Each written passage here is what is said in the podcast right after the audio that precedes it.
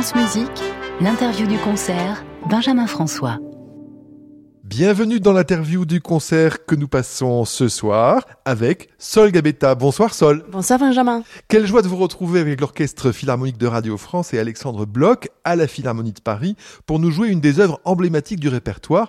Quel sentiment vous anime au sortir de scène?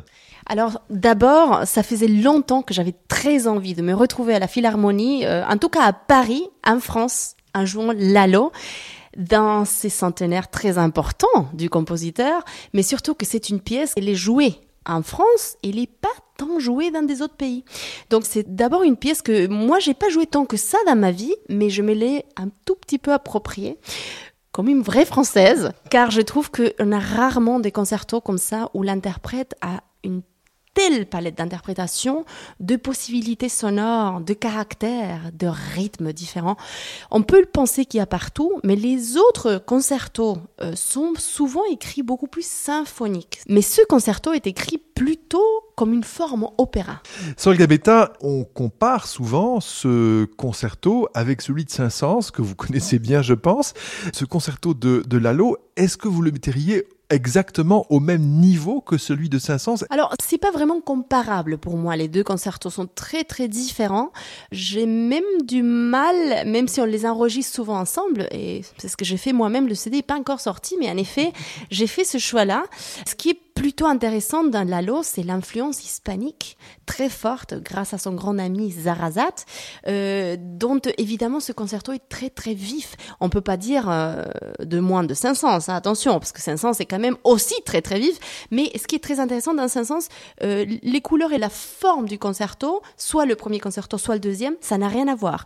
Le concerto de Lalo, c'est une forme très classique pas du tout la même vision après le concerto de violon qu'il avait écrit, donc la, symphonie espagnole pour violon, avec ses cinq mouvements, c'est peut-être plus une symphonie avec un, un violon solistique. Ici, on est vraiment dans une forme très classique ABA.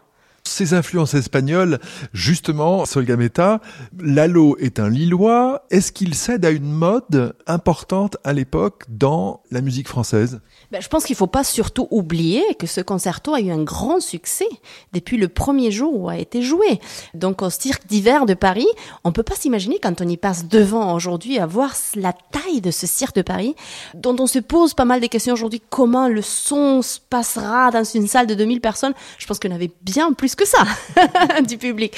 Pour moi, c'est juste très intéressant d'essayer de comprendre un peu dans quel contexte une pièce a été composée et le genre de succès, parce que pas tous les concertos ont, eu le, ont vu le même succès au moment de leur naissance. Certains concertos, peut-être, ont, bizarrement, comme Lalo, eu un énorme succès au début, et après, ça a été un tout petit peu oublié au milieu du XXe siècle, mais pas pour le violonciste français, c'était plus vraiment à l'étranger. Il faut être ambassadeur des pièces qu'on aime jouer et des pièces dont on pense qu'il vaut la peine, parce que c'était pas du tout un concerto euh, que pour les étudiants. Et aujourd'hui, un tout petit peu, c'est devenu euh, je pense pour le grand public, moins connu. On connaît bien la symphonie espagnole. Et déjà, le concerto de violoncelle, c'est bien au-dessous. Et le concerto de violon, encore moins au-dessous. Donc, euh, pour moi, c'est devenu cette année, en tout cas, d'une grande importance de mettre en valeur ce concerto. Mais très personnellement, je vais au-delà de ça. C'est pas seulement le compositeur, la composition. C'est plus le rôle d'un interprète dans une interprétation qui m'intéresse personnellement. Quel rôle peux-je avoir? Quelle nécessité d'écouter 400 000 fois le concerto de Dvorak ou le concerto de Lalo si c'est pas parce qu'on a quelque chose de personnel à leur donner? Il y a certaines pièces dont je ne joue presque pas pour cette raison-là. Pas parce que je ne veux pas les jouer ou je ne les aime pas, parce que je pense que peut-être ma voix d'aujourd'hui n'est pas suffisamment intéressante ou pas au niveau que moi je voudrais qu'elle soit vis-à-vis de cette composition. Je suis dans une évolution continuelle. Par moments, je ressens que j'ai découvert quelque chose de nouveau en travaillant. Je joue les pièces, mais il y a certaines années où je dédie l'année à une certaine pièce.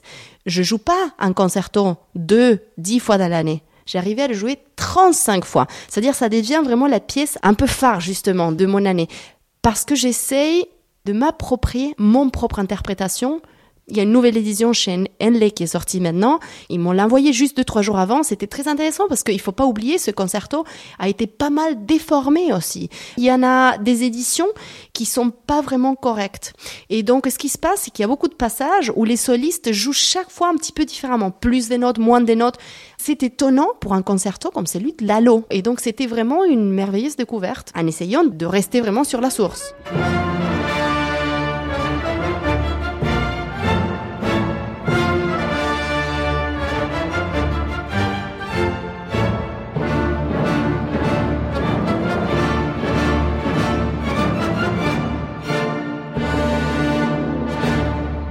Sol Gabetta, le concert que nous entendons ce soir, on l'a déjà dit mais on le redit, était un concert où Alexandre Bloch a remplacé au pied levé Miko Franck. J'ai l'impression en entendant ce concert qu'il y avait une urgence. Est-ce que vous pouvez dire que quand on sent qu'il y a un peu plus de danger que d'habitude, on joue différemment? Alors, il y a eu plus qu'une urgence, car on savait même pas s'il y aurait un concert. Euh, moi, j'étais surprise parce que je suis arrivée pour la répétition générale. Je voyais la petite carte avec le nom de Miko Franck encore à la Philharmonie. Et juste, je demande, parce que la répétition commençait à 10h, c'était 10h moins 2, et moi, j'étais euh, nommée pour 10h15. Donc, je me disais, c'est quand même bizarre, peut-être qu'il est en retard, mais c'est étonnant parce qu'il est jamais, s'il est là, il est pas en retard. Et mais vous avez pas entendu, en fait, il va pas être là aujourd'hui. Je me suis dit, aujourd'hui matin, c'est matin ou tout la journée. Mais en fait, en effet, on ne savait pas ce qui allait se passer le soir. Donc c'était euh, la prise de risque était grande. Moi, c'est une prise de risque euh, que je prends avec plaisir avec Miko. Hein en fait, j'aime la prise de risque et j'aime beaucoup Miko. Donc je, je la prends avec plaisir parce que je pense que un concert est une prise de risque de toute façon. Les partenaires avec qui on travaille sont très importants car hein, la pièce, même si on est le soliste, n'est pas formée que de notre côté. Et avec un chef visionnaire, et surtout dans ce cas-là qui est le chef de l'orchestre philharmonique de Radio France, tout d'un coup, on retrouve ces deux corps au lieu de trois. En plus, on a beaucoup travaillé déjà ensemble, donc ça, ça aide à une certaine confiance. Tout d'un coup, cette confiance n'est plus là. Parce que l'orchestre n'est pas avec leur chef, parce que moi, je connais pas le chef d'orchestre. Donc évidemment qu'il y a une tension. Mais tout allait bien jusqu'à 20 minutes avant le concert. Parce que 20 minutes avant le concert, j'arrive, je me relaxe, je me dis, maintenant, on n'a rien qui puisse passer. Et à ce moment-là, je commence à sentir une espèce de, chaleur, de basse de tension. J'étais vraiment couchée par terre avant de sortir. Presque impensable que j'ai joué ce concert. Aujourd'hui, je me dis, waouh, c'est impressionnant que j'arrivais à jouer juste euh, maintenant ce concerto parce que ça arrive. Il y a des moments comme ça un peu stressants. Je dirais que c'était une journée stressante. Mais par contre, ce qui est assez... Euh, le concert, pour moi, c'est une espèce d'île flottante, mais pas pour manger, où vraiment, je suis rentrée, mais ça dure deux minutes. Et à ces moments-là, j'ai l'impression que je retrouve ce calme sur scène. C'est pour ça que j'adore la scène, parce que la scène, pour moi, même si c'est animé, même si c'est vif, et, et, je cherche ça tout le temps, intérieurement, c'est le moment de paix pour moi. Je me sens très en paix. Et juste après, il y a une magnifique tournée en Allemagne et en Autriche, avec quelques premiers concerts qui ont été dirigés par Daniel Harding et Miko Franck, qui est venu terminer la tournée. Quelques mots de bilan sur cette tournée avec l'Orchestre Philharmonique de Radio France en Allemagne et en Autriche, Sol Gabetta Alors je pense que c'est la première tournée de ma vie, dans mes dernières 20 ans, que j'ai fait le même concerto avec la même orchestre avec trois chefs différents. En plus, ce qui était assez excitant, il faut dire, c'est que jamais on savait avec qui on allait jouer demain. Donc, euh, on a su à un moment donné, quand Daniel Harding avait accepté pour les trois concerts, là, je savais qu'il allait pas partir, mais il y avait une pause de juste un jour où, à nouveau, on savait pas si Miko vraiment allait pouvoir retourner. Par contre, on a vraiment tout essayé pour que ce soit lui, parce que vraiment, il nous manquait. Et on était très, très heureux de le retrouver. C'était vraiment des concerts formidables. du coup, il est, il est rentré fraîche comme une fleur. Il était super, c'était formidable. Et c'était très différent les trois fois. On a eu trois la l'autre très différents de mon côté, mais même, je dois dire, les pièces symphoniques étaient aussi très différentes, parce que je les ai entendues, euh, pas trois fois, mais deux fois, et quand même, c'est impressionnant euh, ce que ça peut faire, justement, une personnalité sur scène. On n'y pense pas, mais on peut pas s'imaginer à ce point-là, comme auditeur, que ça change à ce point-là. Par exemple, c'était intéressant parce que Daniel a quand même appris la pièce pour la première fois avec euh, nous, donc euh, deux jours avant, quoi, en gros. Il n'avait jamais fait le concerto de Lalo.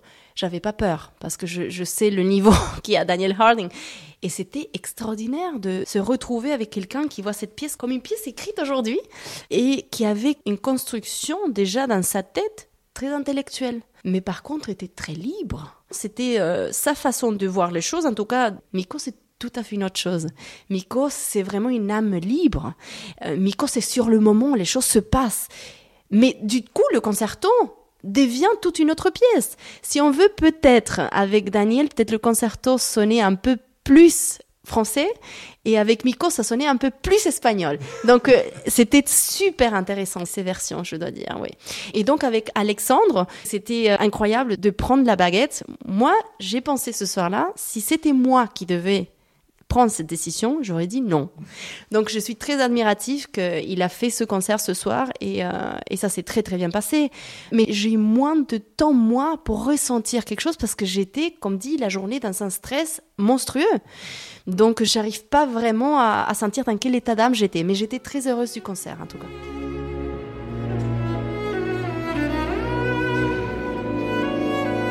Sol Gabetta, quelle est la ville allemande qui a le mieux reçu le concerto de Lalo, celle où vous vous êtes dit oh là là, là il y a une osmose entre le public et l'orchestre, la soliste et le chef Alors des fois c'est le public, des fois c'est les salles aussi. On oublie que la musique, elle est jouée dans un espace. Les espaces sont pas les mêmes et les, les mêmes espaces sont pas faits pour tout genre de musique. C'est intéressant parce que toute cette salle, j'en ai joué pas mal de répertoires à l'intérieur de ces salles et euh, des fois avec des groupes très petits. J'étais déjà en duo avec Patricia Kopachinskaya dans les mêmes salles qu'on a joué maintenant avec orchestre. Et ce qui est assez formidable, c'est que j'aurais jamais pensé, par exemple, que pour un duo, ça puisse fonctionner si bien. Et ça fonctionne extraordinairement bien, presque mieux des fois qu'avec orchestre. C'est-à-dire avec orchestre, la salle mange pas mal le son. En général, du soliste plus, le violoncelle lutte pas mal. Donc là, par exemple, pour moi, c'était une question pratiquement journalière de me demander avec quel type de podium je vais jouer. Ça semble bête, mais en fait, c'est un thème qui me tient à cœur. Je pense que je vais développer mon propre podium et voyager avec. Pas peut-être encore si compliqué comme le piano de Christian Zimmermann, mais je pense que c'est un, un enjeu énorme dont on parle beaucoup trop peu car rarement on a notre propre podium développé pour nous-mêmes. On a peut-être euh, des instruments modernes, des archers peut-être, plus ou moins même pas ça, des compositions, mais on n'a pas notre podium. Et le podium est très important. Donc parce que par exemple, à, Cologne, j'ai changé trois fois, et juste avant le concert, j'ai décidé que je reviens sur le même podeste qu'on avait eu à Paris, et euh, effectivement, j'avais des gens de confiance, m'ont dit, mais la différence de son, c'était 40% plus de son. Ça change beaucoup l'auteur, ça change beaucoup la matière avec laquelle le podium est construit. Si la vibration est là ou elle n'est pas là. Il y, a des, il y a des bois ou des manières de construction qui sont trop plates. Le son devient plat. Alors, on peut faire tout ce qu'on veut, mais ça n'apporte pas grand-chose. Donc pas de podium en contreplaqué, n'est-ce pas? Exactement. Ah, ça, c'est sûr, 100%. Mais même avec du vrai, vrai, vrai bois, il faut déjà bien choisir. C'est comme les instruments. En fait, c'est une caisse sonore. Il faut pas l'oublier. Et donc, en revenant juste vite sur les salles, et ce qui est très intéressant, c'est qu'une des salles dont euh, elle, a, elle a été assez critiquée au début, euh, c'est la El Philharmonie, même si elle est très connue, que sonoriquement, ça mange pas mal, ça devient très sec, on entend tout, c'est un peu difficile à jouer. Donc à Hambourg, hein Hambourg.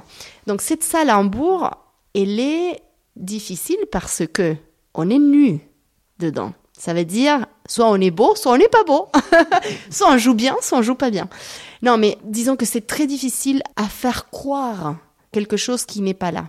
Donc la qualité de l'interprétation doit être extrêmement de haut niveau si on veut que ça aille au-delà de juste avoir joué un bon concerto. Et je dois dire que pour moi personnellement, le concert que je voudrais sélectionner de cette tournée, c'est peut-être celui-là. Mais de nouveau, pas seulement parce qu'on était spécialement inspiré, premièrement, je sais pas, il y a eu quelque chose qui s'est passé, le public était là, mais surtout nous, l'orchestre, moi, Daniel, il y a quelque chose qui s'est passé. Et peut-être aussi, des fois, c'est une question d'énergie. On était au milieu de la tournée. Des fois, l'énergie monte et des fois, ça descend après à la fin. Des fois, ça fait des zigzags. C'est une question de chance. Et je pense qu'il ne faut pas oublier l'espace. Pour cette pièce-là, la taille de l'orchestre, la situation du moment était parfait quelque chose, les étoiles étaient au bon moment, au bon endroit. Donc euh, personnellement, je l'ai ressenti comme ça. Et effectivement, c'est intéressant parce qu'en parlant avec les musiciens, la plupart ont eu la même sensation. Eh bien, merci Sol Gabetta. On vous souhaite euh, une bonne glissade dans la nouvelle année. Et on vous dit à bientôt sur France Musique. Absolument, merci Benjamin.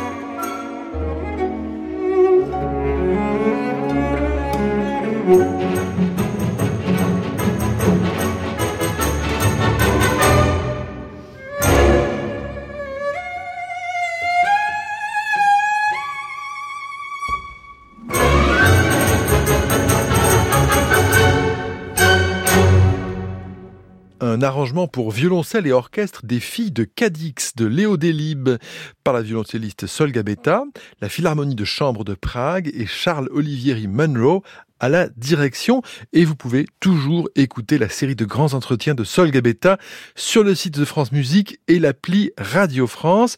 Merci à Aline Biette, Claire Levasseur et Jean-Charles Dieval à la réalisation de cette séquence qui se réécoute et se podcast sur le site de France Musique et l'appli Radio France.